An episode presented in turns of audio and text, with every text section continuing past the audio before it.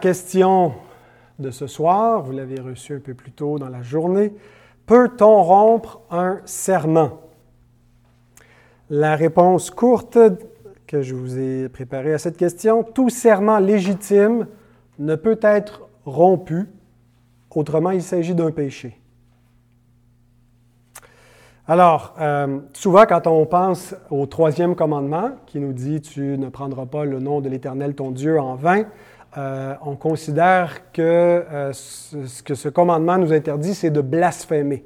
Mais prendre le nom de Dieu en vain, c'est aussi transgresser les serments qu'on prononce au nom de Dieu et devant lui. Euh, nous lisons dans la parole de Dieu, Vous ne jurerez point faussement par mon nom, car tu profanerais le nom de ton Dieu. Je suis l'Éternel. Lévitique 19, 12. De façon générale, il faut respecter sa parole, que ton oui soit oui, que ton non soit non, mais euh, il est possible de rompre certains engagements sans péché. Parfois même, on est conseillé de le faire.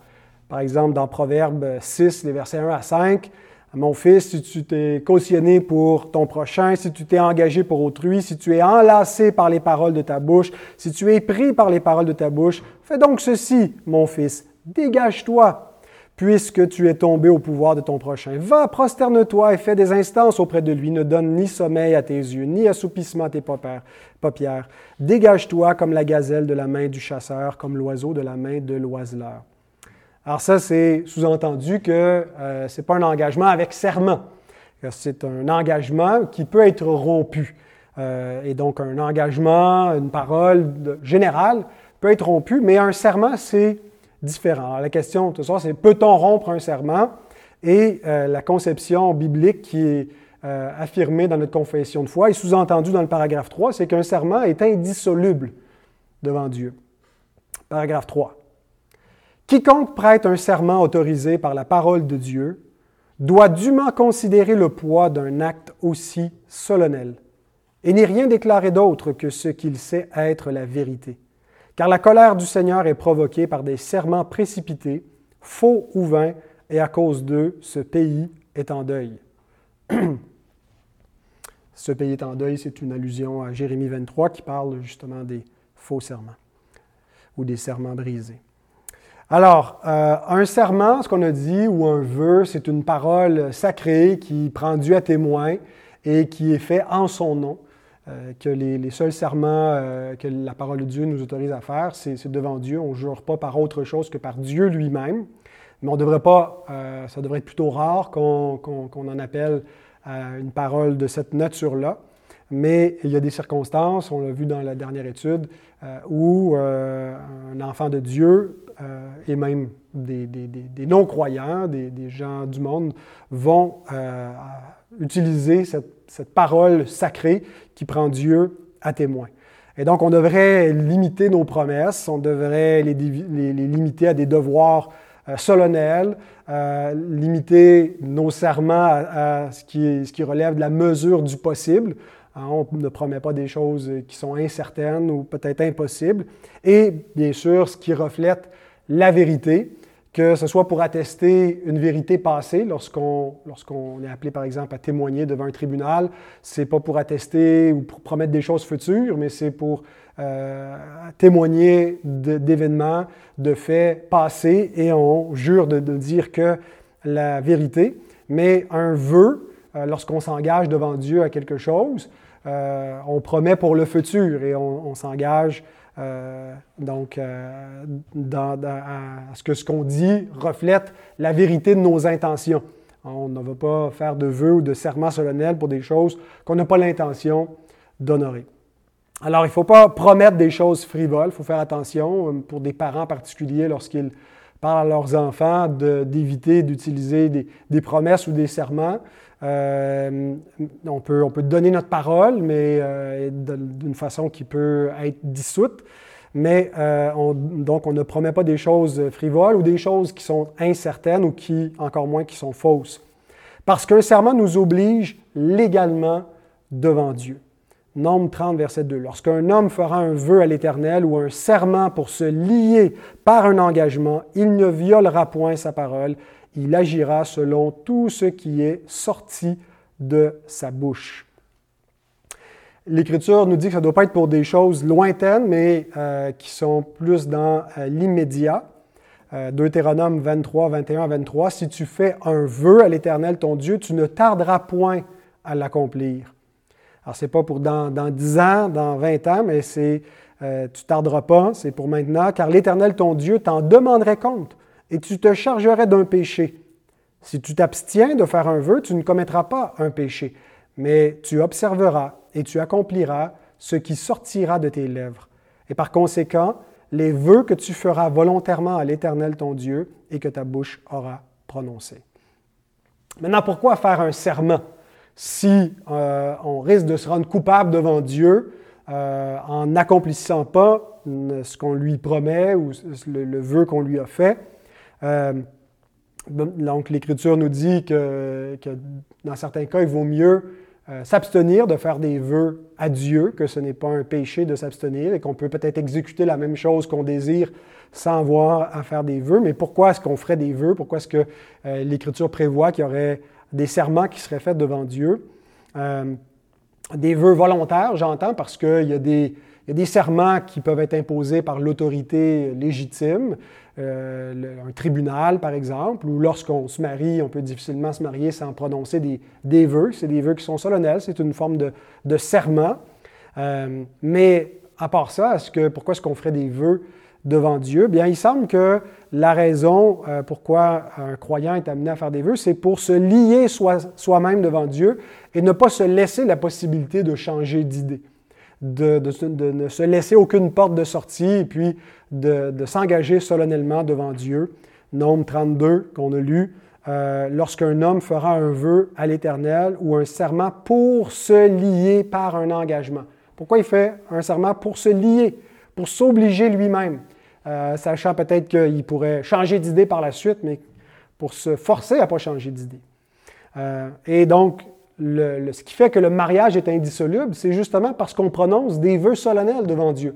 On prononce des vœux qui ont un caractère sacré et euh, on promet euh, d'être fidèle jusqu'à la mort. On promet euh, qu'on va honorer cette alliance-là. Et puis, il n'y a rien qu'on peut faire par la suite pour juste dire change d'idée.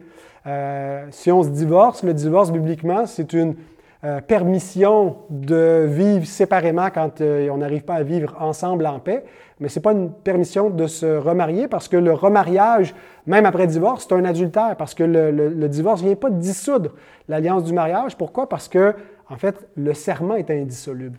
Une parole de serment ne se dissout pas comme ça devant Dieu. Bon, maintenant, on verra dans le chapitre qui concerne le mariage qu'il euh, y a des, exceptions là, euh, qui, qui, fait qu'un mariage peut finalement, que l'alliance peut être dissoute. Euh, et de la même façon, ben, on se pose la question, est-ce qu'un serment peut être dissous devant Dieu? Mais c'est davantage la, stabilité euh, des vœux et de l'obligation de nos vœux, plus que la stabilité de notre caractère ou de nos sentiments, qui viennent garantir la pérennité et la préservation du mariage. Dieu dit dans Malachie 2.16 qu'il est la répudiation et, et, celui qui couvre de violence son vêtement. Dieu est l'infidélité donc il dit, soyez pas infidèles. Notre Seigneur nous dit que nous ne pouvons pas séparer ce que Dieu a uni. Euh, et euh, comme la confession le rappelle, euh, en citant Jérémie 23, 10, ben, le pays est en deuil. Pourquoi? À cause de toutes ces promesses brisées. Un des grands fléaux de, toute société, ben, c'est justement que les, gens ne sont pas fidèles à leurs promesses, en particulier la promesse sacrée du mariage. Ça impacte le, le, pays. Le pays est en deuil, les familles sont impactées, affectées par ces serments brisés. Maintenant, est-ce qu'il n'y a pas des exceptions? Euh, si par exemple on fait un serment, mais que la situation tourne mal, euh, comme un mariage qui tourne mal, euh, avait, on avait les meilleures intentions, on était sincère et honnête quand on le fait, mais c'est devenu invivable. Psaume 15, versets 2 et 4. Celui qui marche dans l'intégrité, qui pratique la justice et qui dit la vérité selon son cœur, et nous est dit au verset 4, qu'il ne se rétracte point s'il fait un serment à son préjudice. Ça, ça nous décrit le caractère du juste et de celui qui plaît à Dieu, que même si euh, par la suite le, serment qu'il a fait euh, s'avère être à son préjudice, ben, il ne se rétracte pas. Il endure les conséquences. Pourquoi? Parce qu'il honore Dieu au point qu'il craint davantage de déshonorer Dieu en ne respectant pas sa parole devant lui que euh, d'endurer les, conséquences, les préjudices de, son serment. Est-ce qu'il n'y a pas une possibilité de faire un serment euh, qui est conditionnel, euh, qui nous lirait, mais de manière partielle, conditionnellement? Ben, D'après le, le, paragraphe 4, et c'est un petit peu comme ça que je l'interprète, c'est justement pour rejeter toute idée qu'il puisse y avoir des, formules qui nous liraient partiellement ou des façons de faire. Euh, si tu fais un serment de croisant les doigts ou euh, si tu joues sur les mots ou si tu te mets des, conditions mentales, euh, tu ne seras peut-être pas lié de la même façon devant Dieu.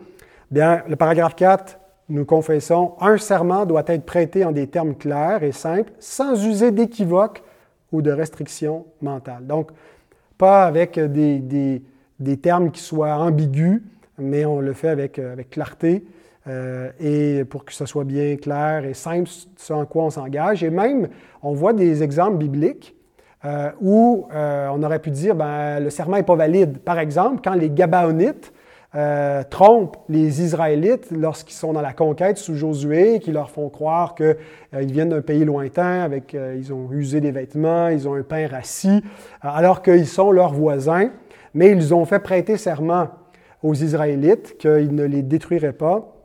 Et on lit dans Josué 9, 18, 19, Ils ne les frappèrent point, parce que les chefs de l'assemblée leur avaient juré par l'Éternel, le Dieu d'Israël, de leur laisser la vie. Mais toute l'assemblée murmura contre les chefs. Et tous les chefs dirent à toute l'assemblée, Nous leur avons juré par l'Éternel, le Dieu d'Israël, et maintenant nous ne pouvons les toucher. Et on voit quelques siècles plus tard, Saül, qui ne tiendra pas compte de ce serment de ses pères, euh, qui, l'ont précédé de plusieurs siècles, qui va passer les Gabaonites au fil de l'épée, il y aura des répercussions sur Israël. 2 Samuel 21, verset 1, du temps de David, il y eut une famine qui dura trois ans. David chercha la face de l'Éternel et l'Éternel dit, C'est à cause de Saül et de sa maison sanguinaire c'est parce qu'il a fait périr les Gabaonites. Dieu avait commandé qu'il en soit ainsi, mais comme ils ont fait un serment devant Dieu, en étant trompés, ben, Dieu considère que le serment a une validité et qu'ils ne doivent pas le faire, que même si on est des siècles plus tard, ben, Dieu fait venir des conséquences, fait venir un jugement sur son peuple d'alliance parce qu'ils ont transgressé une parole sacrée qu'eux-mêmes n'ont pas prononcée, que c'est leur Père, mais euh, qui continue de s'appliquer. Donc le pays est en deuil en raison de l'infidélité. Alors, les seules exceptions qui peuvent être faites à, euh, briser un serment, c'est lorsque les serments sont contraires à la loi de Dieu. Euh, on va le voir plus dans la prochaine étude. En particulier, la, confession soulève les, les, vœux papistes, les vœux qui, pouvaient être faits là, de, de, célibat perpétuel ou des vœux monastiques. Euh, qui ne sont, euh, qui sont pas considérés euh, comme venant forcément de l'autorité de la parole de Dieu, mais aussi, on va voir quand certains dans l'Écriture prononcent des vœux contraires à la volonté de Dieu. Jephthé, qui fait un serment de, d'offrir à l'Éternel en sacrifice la première personne qui sort de chez lui, est-ce qu'il aurait dû honorer ce serment-là ou confesser son erreur et demander pardon? Euh, à Dieu pour euh, la, folie de son serment et, finalement ne pas exécuter sa parole? Alors, je, pense que l'Écriture euh, nous enseigne plutôt à briser nos serments pécheurs, nos serments fautifs. On voit aussi l'exemple d'une fille ou d'une épouse qui respectivement peuvent être approuvées ou désapprouvées par son père s'il est encore sous l'autorité de son père ou de son mari pour l'épouse. Euh, ça dit si elle fait un vœu à l'Éternel et que son mari l'apprend, qu'il garde le silence, ben, elle, est liée par son vœu, mais sinon, euh, le, mari ou le père peut l'en dégager. Et euh, autrement, ben, bibliquement, et ce que nous confessons, c'est qu'un serment est indissoluble et que rompre un serment, c'est un péché. Je vous relis Deutéronome 23, 21. Si tu fais un vœu à l'Éternel ton Dieu, tu ne tarderas point à l'accomplir, car l'Éternel ton Dieu t'en demanderait compte et tu te chargerais d'un péché. Si tu t'abstiens de faire un vœu, tu ne commettras pas un péché. Donc, on n'est pas obligé de faire des vœux, mais si on en fait, sachons qu'on est lié devant Dieu. Qu'est-ce qu'on fait si on a fait un vœu qu'on n'honore pas? Qu'est-ce qu'on fait si on a fait un vœu de mariage et qu'on n'honore pas? Euh, ben, notre Dieu est miséricordieux euh, et je pense qu'il y a de la grâce pour les serments brisés. Ça ne veut pas dire qu'on peut euh, s'en aller impunément en se disant je peux faire tous les vœux que je, veux et puis il n'y aura pas vraiment de, de, conséquences parce que Dieu va, me pardonner si on, veut utiliser la grâce de Dieu comme une licence pour le péché. On démontre qu'on n'a pas bien compris la grâce de Dieu, mais on a un exemple qu'on a vu dimanche dernier avec Pierre. Euh, qui euh, a juré avec imprécation contre lui-même, qui ne connaissait pas Christ, qui a prononcé cette parole avec serment devant les hommes, et il a pourtant été pardonné, il a euh, été restauré, et donc il y a de la grâce devant Dieu, mais parfois, certains, certains serments qu'on a pu faire, ben, oui, Dieu peut nous pardonner, mais on va, être, on va devoir revenir à la promesse qu'on lui a faite, mais d'autres fois, ça peut être impossible. Euh, de revenir à cette promesse. Et peut-être que là, ça demande de, la sagesse euh, de d'autres frères et sœurs pour nous aider à voir quelle serait la meilleure chose à faire euh, dans une circonstance où je ne peux pas honorer les vœux que j'ai prononcés devant Dieu, qu'il n'y a plus une possibilité, comment est-ce que je peux en être dégagé et avoir l'assurance que, que, devant Dieu, je suis libéré, que je ne suis plus lié par ces engagements, ou une fois qu'ils ont été remplis. Alors, voilà. Mais sachons ceci, c'est que notre Père céleste ne euh, va pas nous laisser briser impunément nos vœux, nos serments. Euh, notre Père nous, discipline euh, et son but, c'est de nous faire participer à sa sainteté. Il, parce qu'il est saint, nous serons saints et donc il veut nous apprendre et à parler et à marcher conformément à la vérité. Éphésiens 4, 25. C'est pourquoi renoncez au mensonge, que chacun de vous parle selon la vérité à son prochain, car nous sommes membres les uns des autres. Hébreu 12, 6 à 11 nous décrit euh, la sanctification qui est dans une relation filiale où Dieu châtie ses fils de la verge, euh, comme, comme nos pères terrestres nous châtient selon leur propre jugement faillible, euh, selon comme ils le trouvent bon. Pourquoi? Pour nous apprendre l'obéissance, pour nous apprendre la bonne voie dans laquelle on doit marcher. Ben, Dieu tous ceux qu'il reconnaît pour ses fils et ses filles, il les corrige également.